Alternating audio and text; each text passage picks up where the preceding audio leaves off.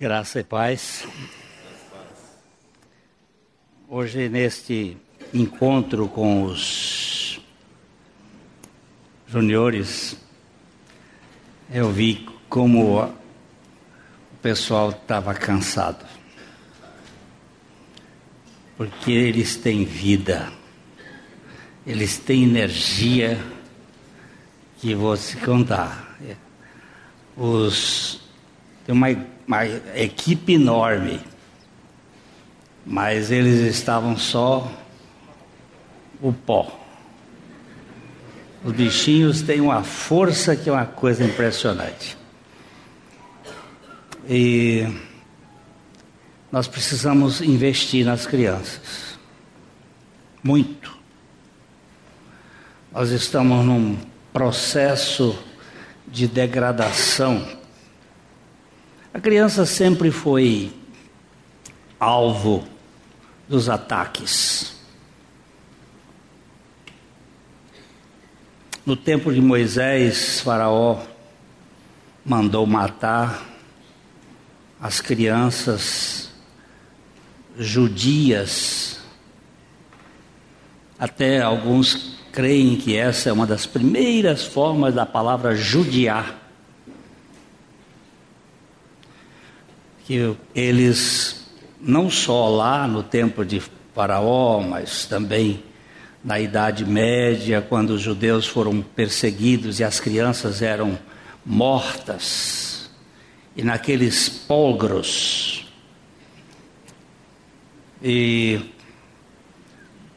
no tempo de Jesus, quando Jesus nasceu, Herodes, com a sua fúria, matou aquelas crianças. Mas hoje, nós temos um mundo é, agressivo contra a criança e montando todo um esquema de destruir a família, de destruir o lar de acabar com a criança. E nós precisamos investir nesse projeto de ser gente, do modo certo de ser gente. Eu, eu fiquei tão empolgado com o que eu vi nas crianças hoje, ali na nossa, no nosso acampamento. E quando, como a, a Cota falou, a, eles são teólogos. Eles fazem cada pergunta. Tem uma, uma menininha que virou-se para mim e disse assim: Pastor Glenn, se Deus sabia que o homem iria pecar, por que, que ele criou o homem para que ele pecasse? É que é uma pergunta radical, né? Aí eu dei uma explicação que Deus criou o homem com vontade. Todas as pessoas que têm vontade, eles podem querer ser o que não são. E uma planta não pode querer ser mais do que uma planta, porque ela é uma planta, ela tem vida, mas ela não tem vontade, ela tem os instintos de crescimento, ela tem fototropia, ela tem geotropia, ela tem todo o seu processo de realização, mas ela não tem vontade. E as pessoas, os anjos e os homens, eles têm vontade, eles podem querer ser o que não são. Ele deu uma explicação e depois um menino chegou e disse assim: sua, sua resposta foi na medida. Os caras são fantásticos, eles são muito interessantes. Eu fiz uma dinâmica aquela dinâmica do, do pecado, com, quando entrou o pecado no mundo, você pega um copo com água, e eu fiz ali diferente do que existe na TV, no, na TV. Água, iodo e água sanitária. Então você faz aquela dinâmica, bota o copo d'água cheio e era Adão, Adão puro, e botei outro copo para representar Eva, né? Aí pinga o iodo dentro da água, que é o veneno da serpente. E ali a água fica é, fica Quem que está ali? Rafael Augusto. É, você pinga ali, aquilo fica escuro. Aí eu pinguei também na, na Eva, porque a Eva também pecou, mas o pecado não entrou para a humanidade na, pela Eva. A Bíblia diz que foi por um só homem que entrou o pecado no mundo, e pelo pecado entrou a morte. E a morte passou a todos os homens porque todos pecaram. O princípio do pecado, ele está no, no Y, vamos dizer assim. X, XY é o homem, XX é a mulher. Não é que a mulher não seja pecadora, mas o que o pecado. Mas depois Deus disse assim: Porém, inimizade entre ti e a mulher, falando com a serpente, porém, inimizade entre ti e a mulher, entre a tua descendência e o seu descendente, a descendência da mulher e o descendente da serpente. O descendente da serpente somos nós, a humanidade, somos raça de víbora, somos raça de cobra. E o descendente da mulher é Jesus. Então nós pegamos a, a mulher que representava a Eva, ali, no caso Maria, ela tinha o pecado, mas ela não transmitia. Quando jogamos o água sanitária, a água ali ficou é, branca de novo, transparente. Então Jesus ele se encarnou, mas ele não assimilou o pecado da humanidade no, na sua encarnação. Ele foi pegar o pecado da humanidade lá na cruz. Aí nós pegamos um outro copo onde estava eu. Aí colocamos aquele copo em Jesus. Aquela água em Jesus. Quando colocamos em Jesus, a água fica branca. o meu pecado ficou branco. E aí depois eu ponho Jesus dentro de mim. Lá na cruz eu estava em Jesus. E lá na ressurreição ele veio morar em mim. Eu hoje não canto, quero estar com Cristo ao meu lado. Porque Cristo ao meu lado, isso acabou na, lá na cruz. Não existe mais uma vida cristã com Cristo ao lado. A vida cristã é Cristo em mim, a esperança da glória. Esse é o Evangelho. A encarnação de Cristo no cristão. A vida de Cristo em nós. Quando nós terminamos de falar essas coisas, um garoto de mais ou menos uns sete anos, oito anos, começou a aplaudir. Eu, olha, ele estava no terceiro banco assim, os olhos dele brilharam. Ele entendeu a obra de Deus. Eu fiquei tão emocionado que eu saí dali chorando. Porque é isto que é o Evangelho. O Evangelho não tem nada a ver com religião cheirando o suor do Caim. Tem a ver com o sacrifício do Abel, o sacrifício de Cristo, a obra de Cristo, o Evangelho de Deus, para nos libertar de nós mesmos, da tirania da nossa justiça própria. Então, irmãos, nós estamos aqui caminhando em João e nós estávamos parados, estamos parados em João 6, João 6,35, e ali a gente saiu para uns, uns passeios no Eu Sou, Jesus como eu sou. É, a gente está tentando caminhar no, no Evangelho de João todo. E, e a gente é, parou no versículo 35 e fez assim umas saídas. Nós fomos para Jesus, que ali diz que eu, eu sou o pão da vida. Depois ele vai dizer: Eu sou a luz do mundo, eu sou a porta, eu sou o bom pastor, eu sou a ressurreição e a vida, eu sou o caminho, a verdade e a vida, e eu sou a videira verdadeira. Então, são aqueles sete eu sou que aparecem no Evangelho de João. E nós saímos, mas nós vamos continuar no capítulo 6 e por ali a gente vai. Então, os versículos 35, né? Declarou-lhes, pois, Jesus: Eu sou o pão da vida. O que vem a mim jamais terá fome, e o que crê em mim jamais terá sede. Porém, eu já vos disse que, embora me tenhais visto, não credes. Todo aquele que o Pai me dá, esse virá a mim, e o que vem a mim, de modo nenhum o lançarei fora.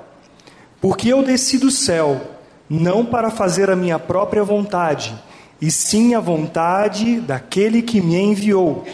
E a vontade de quem me enviou é esta: que nenhum eu perca de todos os que me deu pelo contrário, eu ressuscitarei no último dia.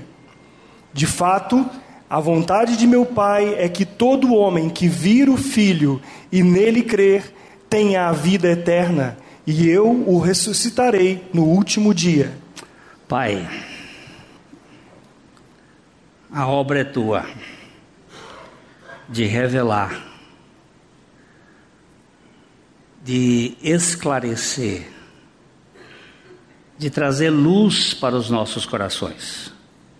E nós clamamos que o teu Espírito haja em nós e através de nós e em cada um de nós, para que Cristo Jesus seja revelado e conhecido para a glória dele mesmo.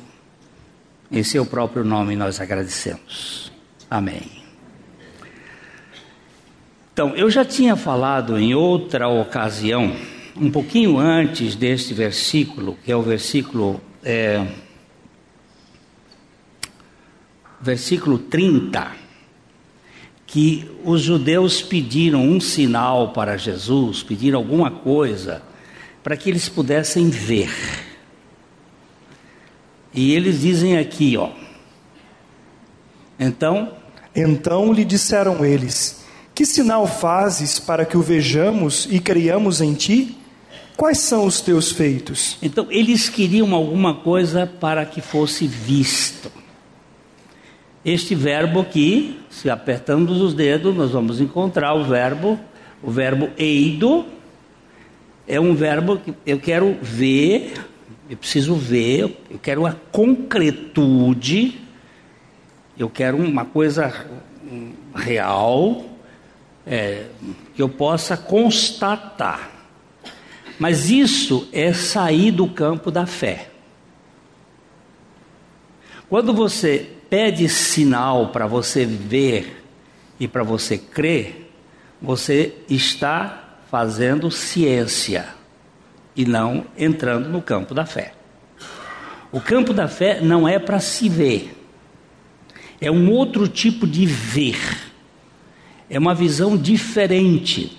Então nós vemos aqui este verbo, depois aqui nós olhamos é, o verbo no, no versículo 36. No versículo 36, o Senhor Jesus vai dizer: Porém, eu já vos disse que, embora me tenhais visto, não credes. E este verbo aí, aperta o dedo aí, que ele vai ser um pouquinho diferente, ele vai dar uma outra conotação. Esse verbo aqui é o verbo roral. Ele tem um, uma condição um pouco diferente. Embora vocês tenham me conhecido, tenham tido informações a meu respeito, vocês não podem crer Embora vocês tenham me visto, né, embora é, tenhais me visto, não credes. Por quê? Porque o crer tem uma outra dimensão. Nós vamos olhar aqui pelo menos quatro, quatro pontos interessantes. Vamos ver primeiro Hebreus capítulo 11, verso 1, em que. Ah, aparece aí um dos conceitos de fé, um dos aspectos da fé. O terreno da fé é diferente. Então, aqui ele diz, Hebreus 11, 1. Ora, a fé é a certeza de coisas que se esperam, a convicção de fatos que se não veem. Pois pela fé. Não, é só isso. A fé é convicção e é certeza, mas de coisas que se não veem, de realidades que não estão no plano da terceira dimensão. Tudo que está na terceira dimensão é constatação de fenômeno, não é fé.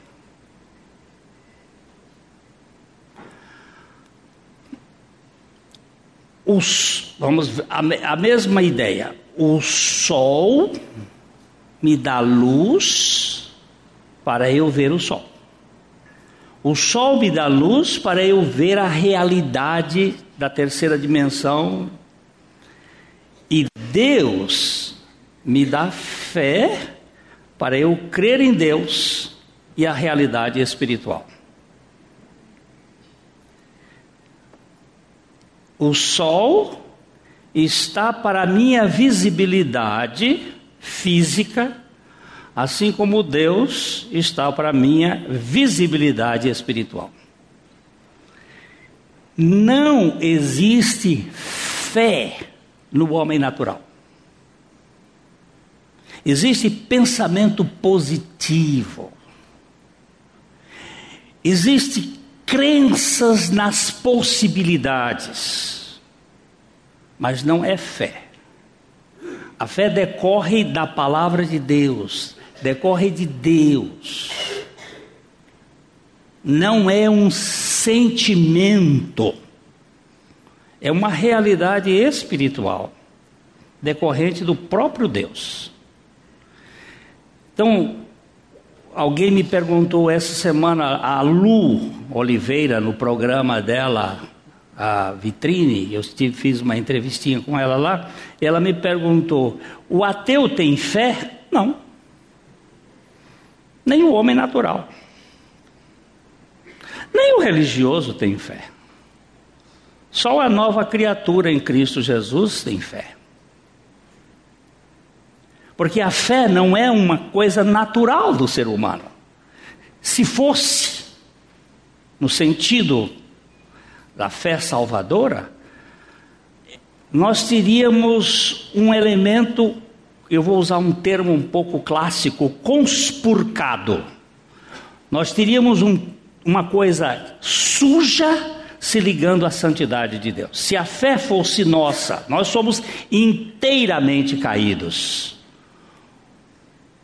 Nós não caímos em parte, nós caímos inteiros. O homem está mergulhado na corrupção total. O que o Jeremias disse é que o nosso coração é desesperadamente corrupto. E esse coração corrupto desesperadamente não é só dos políticos de Brasília. Talvez os deles seja a enésima potência. Mas não é, não é só deles, é o meu. É a minha natureza que é corrupta e perversa. Se, se não houver um milagre de Deus para trocar isto, não há possibilidade. É bobagem. Então, a, a fé, ela é o firme fundamento das coisas que se não vê e das coisas que se esperam. E esperança também é algo que não se vê. Em Romanos capítulo 8, versos 24 e 25. Romanos 8, 24 e 25. Porque na esperança fomos salvos. Porque na esperança fomos salvos. Ora, esperança que se vê não é esperança Pois o que alguém vê, como o espera? Mas, se esperamos o que não vemos, com paciência o aguardamos. Então, tanto a fé quanto a esperança, elas transcendem a visibilidade ou a realidade que nós enxergamos as coisas. Lá no Nordeste brasileiro, quando uma mulher está prenha, aqui nós chamamos grávida, lá a gente chama mulher prenha. Ela está no processo de esperar. Aí você pergunta: como é que está a sua mulher? Está esperando porque é uma realidade que ainda não sabe como é que vai ser, não se vê. A salvação, ela está no terreno da esperança e baseada na fé, porque nós temos três virtudes, chamadas virtudes, que eu não chamo de virtudes. Virtude é aquilo que vem do virs. Vires é homem, varão, e não vem de nós, nem a fé, nem a esperança, nem o amor são dados dons de Deus, são dons da graça. Eu não chamaria de virtudes, mas eu chamaria dos dons da misericórdia.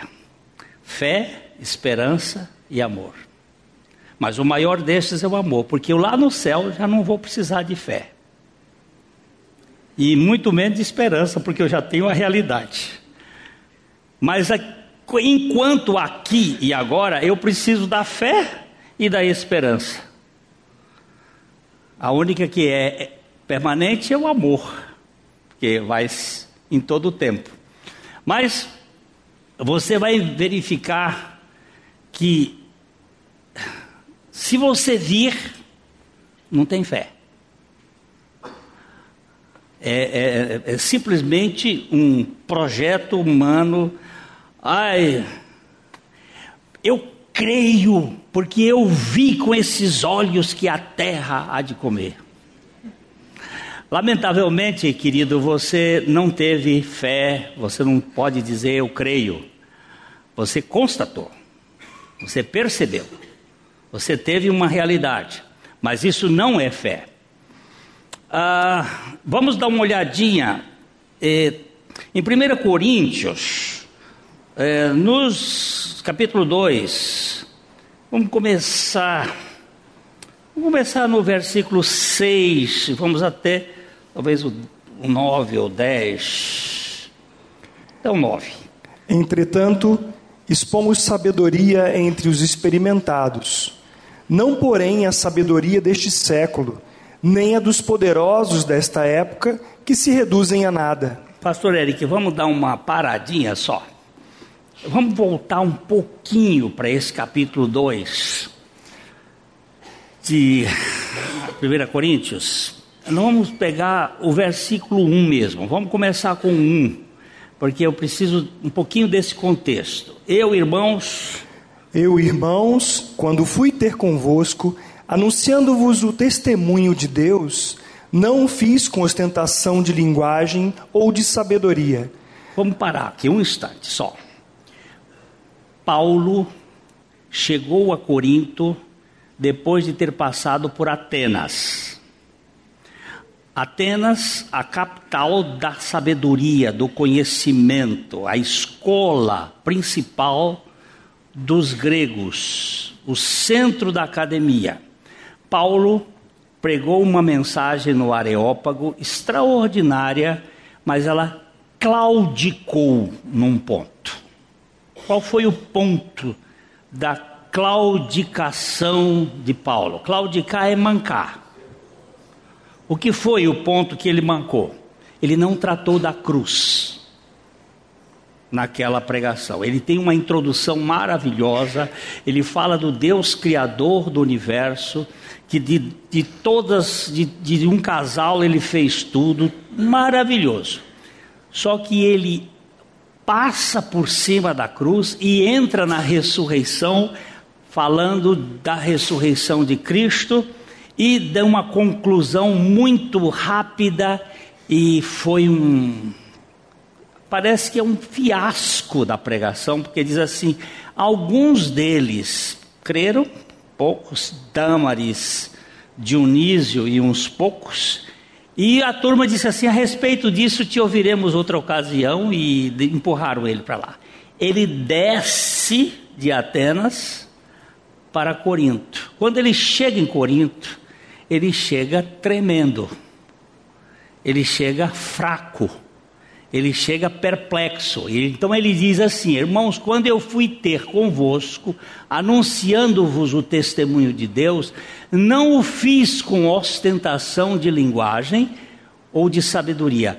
Alguns uh, estudiosos, e, e um deles, Eric Sauer, ele faz esta elisão, esta ligação da palavra ostentação de linguagem com o discurso de Atenas, que foi um discurso mais acadêmico, mais pomposo.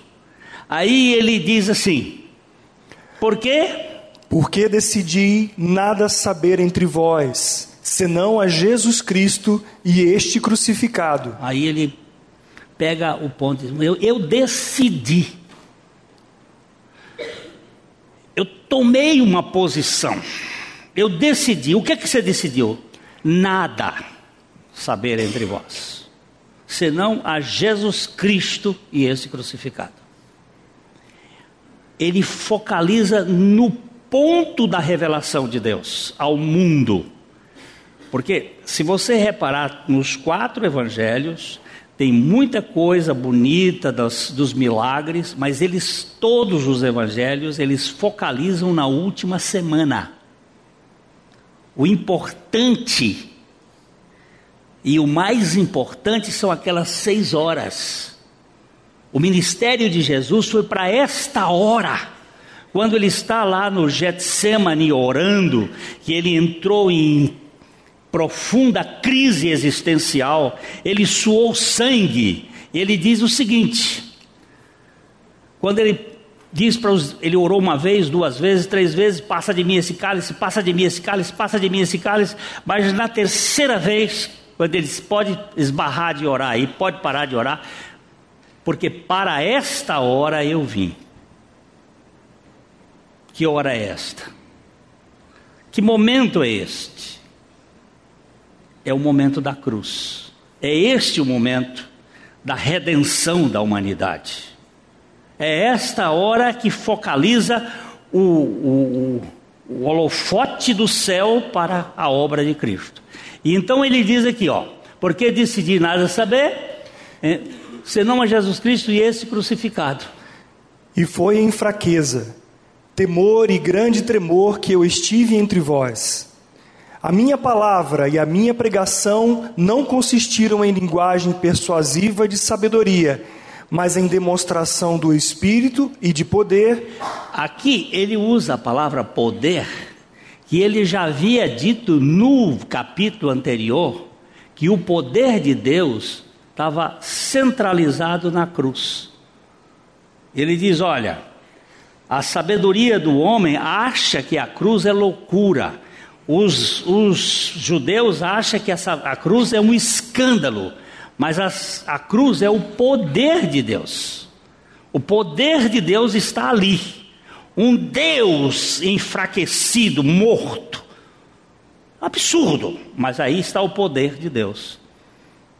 O poder de se submeter a todo o processo redentivo do pecado para libertar um homem arrogante é uma coisa que, para mim, eu, eu levei algum tempo para entender que o maior poder de Deus não foi na criação do universo, foi na crucificação de Jesus Cristo. Se submeter à vergonha, ao vexame, à ignomínia, por minha causa, isso aqui não tem explicação. Isso aqui ninguém vem com história dizer. É um poder extraordinário. E ele diz aqui: a minha palavra e a minha não consistiram em linguagem persuasiva de sabedoria, mas em demonstração do espírito e de poder. Para quê? Para que a vossa fé não se apoiasse em sabedoria humana, e sim no poder de Deus. Aí ele, no verso 6 que a gente tinha visto, começado, ele Em- diz: Entretanto, expomos sabedoria entre os experimentados, não porém a sabedoria deste século, nem a dos poderosos desta época, que se reduzem a nada. Ele já faz uma, uma, alusão aqui que a sabedoria deste século é nada diante da sabedoria de Deus, diante da sabedoria da cruz, é nada.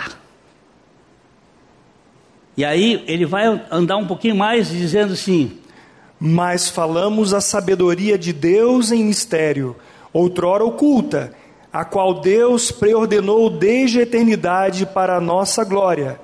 Sabedoria essa que nenhum dos poderosos deste século conheceu, porque se a tivessem conhecido, jamais teriam crucificado o Senhor da glória. Opa! Se eles soubessem, se a turma lá dos fariseus, dos saduceus, a turma de Roma, se a turma soubesse que aquela cruz seria o golpe fatal no projeto do maligno, eles jamais teriam crucificado o Senhor da glória. Ali estava oculto, trancado a sete chaves, fechado. Nem o- os principados sabiam o que ia acontecer. Era o golpe certeiro de Deus no projeto da malignidade do pecado. Sabedoria essa que nenhum dos poderosos desse século conheceu, porque se tivesse conhecido, jamais teriam crucificado o Senhor da glória. Mas Mas como está escrito: nem olhos viram, nem ouvidos ouviram, nem jamais penetrou em coração humano o que Deus tem preparado para aqueles que o amam. Oh, não é o que você vê, nem olhos viram, nem ouvidos ouviram o que Deus tem preparado. É o campo da outra dimensão, que eu não sei que dimensão é, é uma dimensão extraterrestre. Uma dimensão espiritual que nós não temos condições de apalpar e, e verificar. Só para.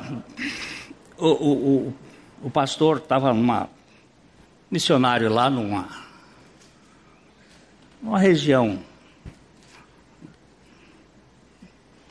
da África, África ou Ásia, não exatamente, eu acho que era África, sim. Isso faz pouco tempo atrás. E ele tomou a iniciativa de pedalar na sua bicicleta para pregar para uma tribo, uma tribo que era não alcançada. Ele pegou a sua bicicleta, fez o cálculo de quanto chegaria lá, só que num, alguns empecilhos e ele não conseguiu chegar. E ele teve que dormir numa mata onde havia perigos de animais e perigos de gente. Podiam matá-lo. E ele fez uma cabaninha para ele, comeu alguma coisa, fez uma oração, cantou uns hinos lá e no escuro e dormiu. Sono tranquilo. No outro dia, pegou a sua bicicletinha e mais uns umas cinco horas chegou lá no, no lugar. E quando ele estava pregando, um, depois uma pessoa chegou e disse para ele: Quem eram aqueles 26 caras que estavam com você lá no, no seu acampamento, no seu lugar? Ele disse: 26 comigo? Não tinha ninguém comigo. Ele disse: Tinham 26 pessoas. Ele disse: deve ser os, os anjos do Senhor que, que ficaram lá. Ele diz: Porque nós, eu sou de um grupo que ia atacar você para matá-lo. Mas chegamos lá, tinha 26 pessoas. E nós fugimos. Passados uns meses, esse, esse missionário foi para os Estados Unidos e contou essa história lá na igreja onde ele frequentava. E contou a história dos. Aí um camarada levantou-se e disse: Eu quero dizer para você que que dia foi essa. Ele disse: tal dia assim. Nesse dia, eu estava indo para casa com a, o carro cheio de comidas e o Espírito do Senhor me chamou a atenção para orar por um, um filho dele que estava em grande perigo. E eu peguei o telefone e liguei para 26 irmãos nossos para estarem orando por essa pessoa que nós não sabíamos quem era. E nós estivemos orando. E por, por, por, por é, não é coincidência, de, deocidência, os 26 estavam ali e se levantaram. Como assim? Quem foi que disse que o mundo espiritual não é maior do que Google? Se Google pode fazer esses troços de, de meeting, de você estar conversando com, com gente por mundo todo, por que, que Deus iria perder para Steve Jobs e para Google e para essas coisas? Meu, gente, misericórdia. Eu não entendo, mas eu sei que esse mundo espiritual, que eu não vejo, que eu não posso apalpar, é uma realidade que transcende e aí tem mais. Vamos para vamos para verificar. É, 2 Coríntios 4, 16 a 18.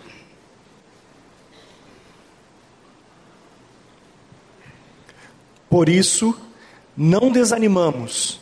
Pelo contrário, mesmo que o nosso homem exterior se corrompa, contudo, o nosso homem interior se renova de dia em dia. Porque a nossa leve e momentânea tribulação produz para nós eterno peso de glória, acima de toda comparação. Não atentando nós nas coisas que se veem, mas nas que se não veem, porque as que se veem são temporais, e as que se não veem são eternas. Olha que coisa mais linda aqui. Olha, vamos, vamos voltar aqui um pouquinho. Por isso, não desanimamos. Desanimar é deixar a alma sem ânimo. A alma fica sem, sem rumo. Não desanimamos. Pelo contrário, mesmo que o nosso homem exterior, o nosso homem exterior, ele é composto do nosso corpo e da nossa alma. Mesmo que o nosso homem exterior se corrompa, o nosso homem interior, ele se renova de dia em dia. O nosso espírito, a vida espiritual. Porque a nossa leve e momentânea tribulação produz para nós eterno peso de glória acima de toda comparação. Aí ele diz: não atentando nós nas coisas que se veem, mas nas que se não veem. É, agora eu vou me assentar neste banco aqui. Onde é que você está agora, Glênio? Eu estou assentado numa reunião entre os irmãos em Cristo em Londrina, no banco, ah, nesta reunião. E onde é que você está? Eu estou assentado nos lugares celestiais em Cristo Jesus simili, similismente, ao mesmo tempo, eu estou assentado no banco, estou assentado nos lugares celestiais. Uma realidade é temporal, física, a outra realidade é espiritual. Como é que você sabe dessa outra? Pela palavra de Deus. que nos ressuscitou e nos fez assentar nos lugares celestiais em Cristo Jesus. Isso eu não vejo.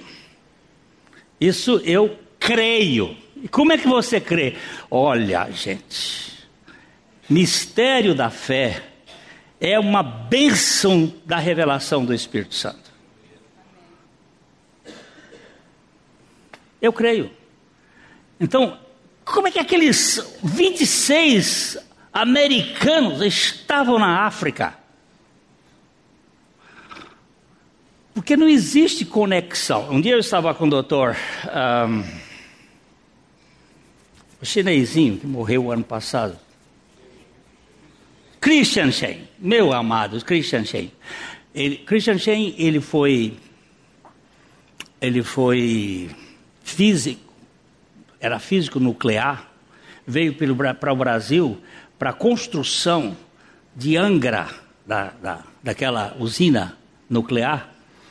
Ele era um cristão expositor da Bíblia e eu estava conversando com ele e fiz algumas perguntas sobre a compultura, e, e fiz algumas perguntas, ele chinês, e fiz perguntas sobre, sobre vida espiritual, e conversando, jantando com ele, aí ele virou para mim, eu disse, doutor Christian, mas como é que isso funciona de Deus?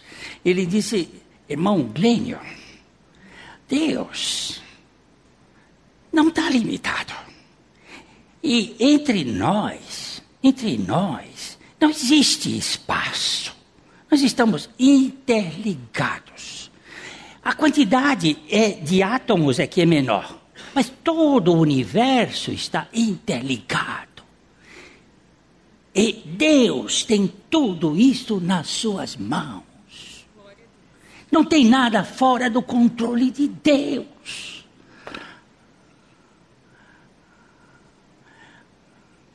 Você sabe que esta sala aqui está cheia de câmeras.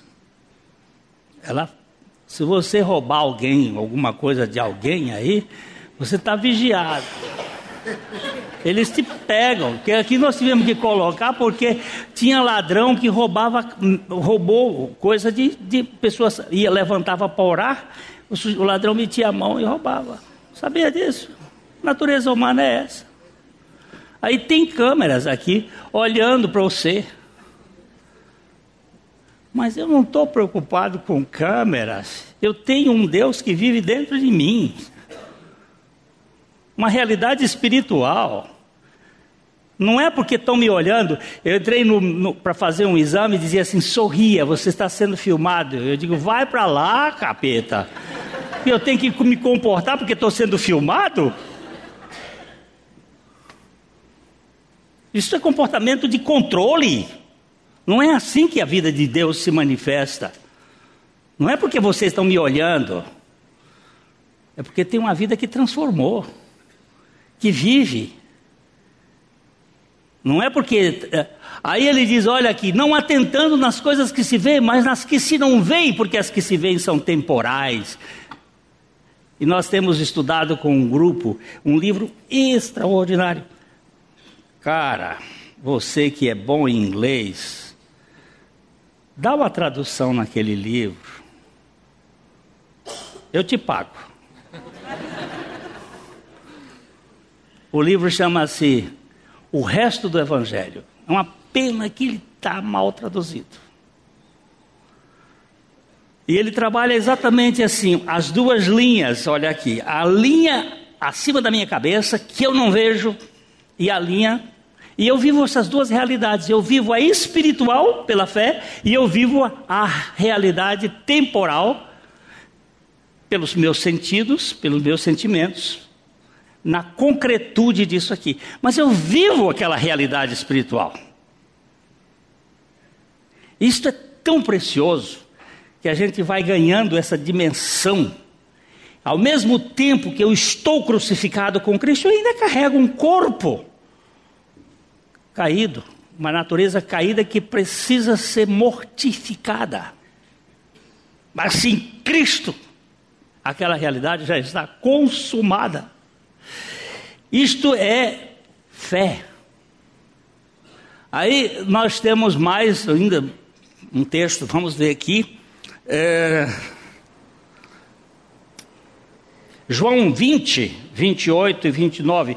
Nosso irmão Tomé. Respondeu-lhe Tomé: Senhor meu e Deus meu. Disse-lhe Jesus: Por que me viste e creste? Bem-aventurados os que não viram e creram.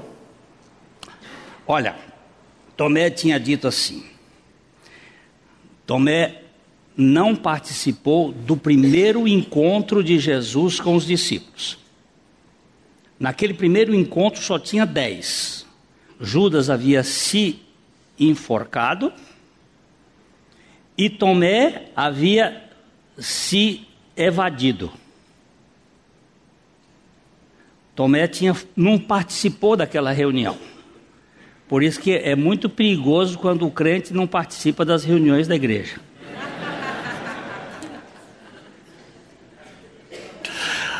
Aí está botando peso, né?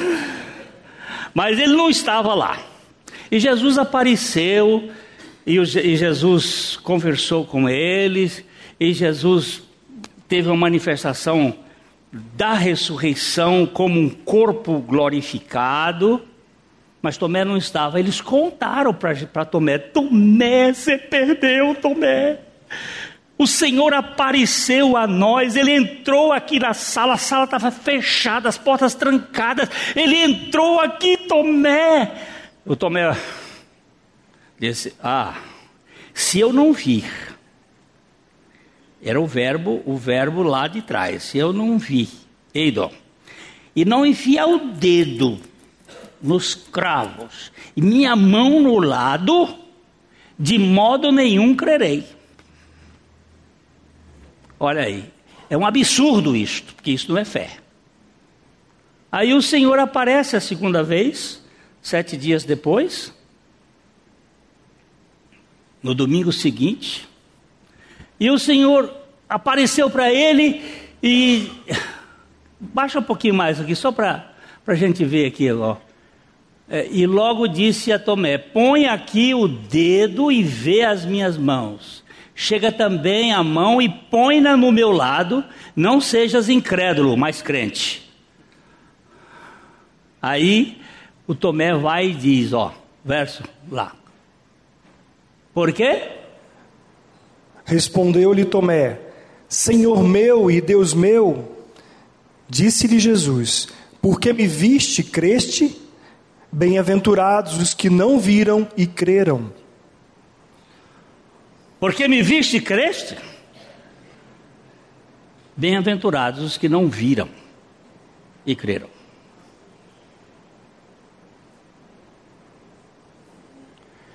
Agora, vamos lá, voltar um pouquinho. Vamos para João capítulo 6. Vamos ler o verso 36 outra vez. Porque eu já vos disse que, embora me tenhais vistos, não credes. E o verso 40. De fato, verso 40. De fato, a vontade de meu Pai é que todo homem que vir o Filho e nele crer tenha a vida eterna e eu o ressuscitarei no último dia. Agora aperta o dedo no vir aqui. O verbo mudou. O verbo é theorel. Este verbo aí é um verbo que põe a ideia de um conhecimento relacional. aquele que tiver intimidade de conhecimento, não ser apenas um espectador, mas olhar atentamente, ter uma visão de examinar, é alguma coisa que parte de uma relação. Todo aquele que vira o filho, mas como é que podemos ver o filho? Aí nós temos que voltar para o verso 37. O verso 37 vai dar as, o caminho. Ele vai dizer assim, ó: todo aquele que o Pai me dá, esse virá a mim, e o que vem a mim, de modo nenhum o lançarei fora. Todo aquele que o Pai me dá, esse virá a mim. Não tem conversa. Há, uma, há um povo que foi dado ao filho. Todo aquele que o Pai me dá, esse virá a mim. Mas também tem uma responsabilidade. Aqui você encontra as duas bases da redenção: a eleição divina e a responsabilidade humana. Mas aquele Todo aquele que o meu Pai me dá, esse virá a mim. E o que vem a mim, de modo nenhum lançarei fora. Ninguém será salvo se o Pai não agir, e ninguém será salvo se permanecer na sua incredulidade. vai ficar aí preso em si mesmo, na sua arrogância, no seu modo de ser.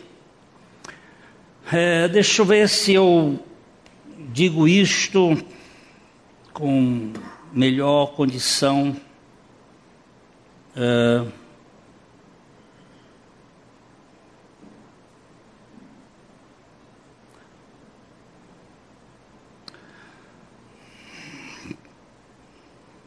Se alguém é salvo, é salvo por causa da graça de Deus. Mas se alguém perecer para sempre, é por sua própria culpa.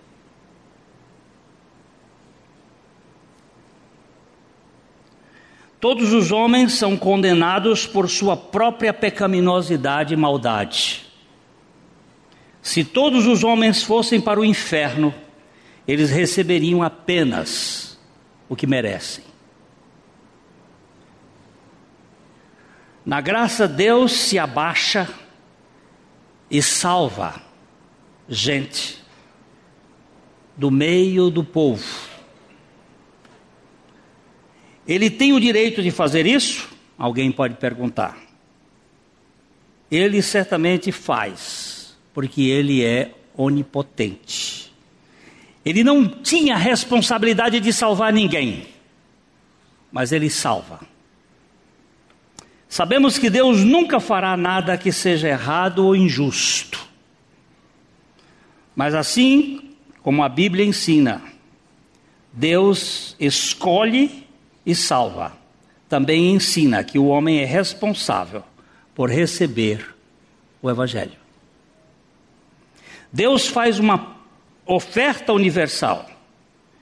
Que se um homem crer do Senhor Jesus Cristo, ele será salvo.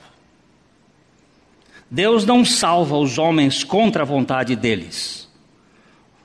Uma pessoa deve vir a Ele em arrependimento e em fé. Então Deus vai salvá-lo. Ninguém que vem a Deus através de Cristo será expulso da sua face. A mente humana não pode reconciliar ou conciliar esses dois ensinamentos. No entanto, devemos crer neles, mesmo se não pudermos entendê-los. Os dois são ensinados pela Bíblia. A Bíblia que ensina a soberania de Deus e a sua eleição, ensina a responsabilidade do homem diante do pecado.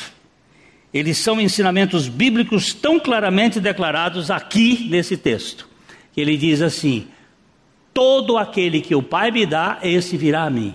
E o que vem a mim, de maneira nenhuma lançarei fora. Porque eu desci do céu. Não para fazer a minha própria vontade, e sim a vontade daquele que me enviou. E a vontade de quem me enviou é esta: que nenhum eu perca de todos os que me deu. Pelo contrário, eu ressuscitarei no último dia. Para que nesse, só para a gente olhar que nenhum eu perca de todos os que me deu. Pelo contrário, eu o ressuscitarei no último dia. De fato. De fato, a vontade de meu Pai é que todo homem que vir o Filho e nele crer tenha a vida eterna, e eu o ressuscitarei no último dia.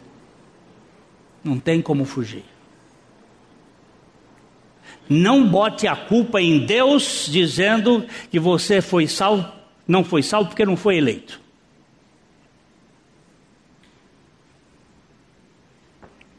Nós temos aqui um Deus que está dando uma palavra absolutamente segura. Eu não posso explicar mais do que isto. Eu sei que eu sou um eleito que tive que recebê-lo como Senhor da minha vida. E não há desculpa. E todo aquele que o Pai me dá, esse vai a Ele. Não há jeito. Ah, eu tenho visto casos e mais casos pessoa mais difícil de ser salvo é o religioso. Não é a prostituta, não é o bandido, é o religioso. Porque ele se acha no direito. Quando aquela turma que Jesus pregou, que eram os judeus, eles puseram logo uma barreira para Jesus. Jesus disse: Não, eu não vou ficar preocupado, sabe por quê? Porque todo aquele que o Pai me dá vem a mim. A resistência deles não me faz problema, porque todo aquele que o Pai me dá virá a mim. Eu falei domingo retrasado sobre um irmão de Cascavel, ele possivelmente esteja me ouvindo agora à noite, ele sempre ouve. E eu falei do caso dele, da resistência dele. Um ateu, um esquerdista, um intelectual, um advogado, tem todas as argumentações, e disse: Eu achei muito interessante o que você disse, só que não faz sentido para mim não tem interesse nisso. Isso é verdade. É verdade. Não faz sentido e não vai fazer sentido, se, mas se Deus quiser, vai fazer todo sentido. Eu tenho aqui nesse auditório hoje um professor da, da, da nossa universidade que também disse algo semelhante. Isso não é para mim. Há alguns anos atrás. Ele está aqui me olhando, até com a carinha meio envergonhada. Isso, isso não, é, não faz sentido para mim. Não faz mesmo, não faz. Mas quando Deus vem e convence, mas cara, o sujeito baba no chão, vai lamber o chão, vai cair de bruço. E eu termino contando a história de Archibald Boyle. Um cético, irônico, sádico, uh, cínico, intelectual inglês, que debochava. Eles tinham uma reunião de uns 300 homens daquele chamado movimento empiricista, que é o de David Hume, e só creio no concreto, não creio no abstrato. E eles fazia uma reunião em, em Londres para debochar da fé. E naquela ocasião, um dos grandes pregadores, um homem de Deus, chamava-se George Whitfield, que era um homem precioso, era o homem que chorava toda a pregação. Não havia uma pregação que ele não chorasse. Um dia um irmão virou para ele assim e disse: Pastor, o senhor sempre chora quando prega. Ele disse: Eu choro por você, porque você não chora pelo seu pecado.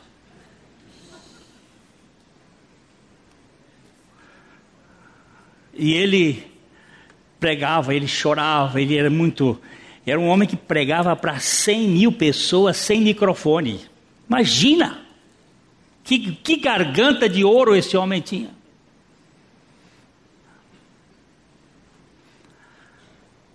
E o Arquibaldo juntou-se lá com um grupo numa quinta-feira à noite para debochar de George Whitfield e ele foi para frente no púlpito que eles e ele começou a pregar como George Whitfield pregava. E a turma e ele pregando e falando o Espírito Santo de Deus e falava, e o, e o, e o e o pessoal todo debochando. De repente ele começa a chorar o Arquibaldo. E chorava. Meu Deus! Aí o povo. Parecia, um parêntese, parecia o Costinha, que tinha medo de viajar de avião. Mas o Costinha era um palhaço. Tinha medo de viajar de avião tinha que fazer um, um, show na Bahia, sair do Rio de Janeiro, puseram ele num avião, você tem que ir de avião. Quando o avião sai parqueando e ele começa a gritar, não, eu gritava, e o povo, cá, o Costinha, o Costinha, olha lá. E ele entrou em choque. Aí tiveram que tirar, o avião voltou, tiraram o Costinha, porque ele não viajava de avião. Você imaginou, sendo palhaço, Arquibaldo, todo mundo começou a rir do choro dele, mas ele não estava chorando mais de brincadeira. Ele dizia assim: O Espírito Santo é verdade, ele está em mim. Como é que aconteceu isso? É que todo aquele que vem a mim, todo aquele que o Pai me dá, vem a mim. Seja debochado, seja incrédulo, seja, seja ateu, seja o que for seja religioso. Quando o pai pega, pegou Paulo, pegou Saulo no caminho de Damasco, Saulo era um assassino, Saulo era um criminoso, era um religioso bom, mas era um, um perseguidor da igreja. Mas quando o Espírito Santo botou o holofote dele lá, botou no chão,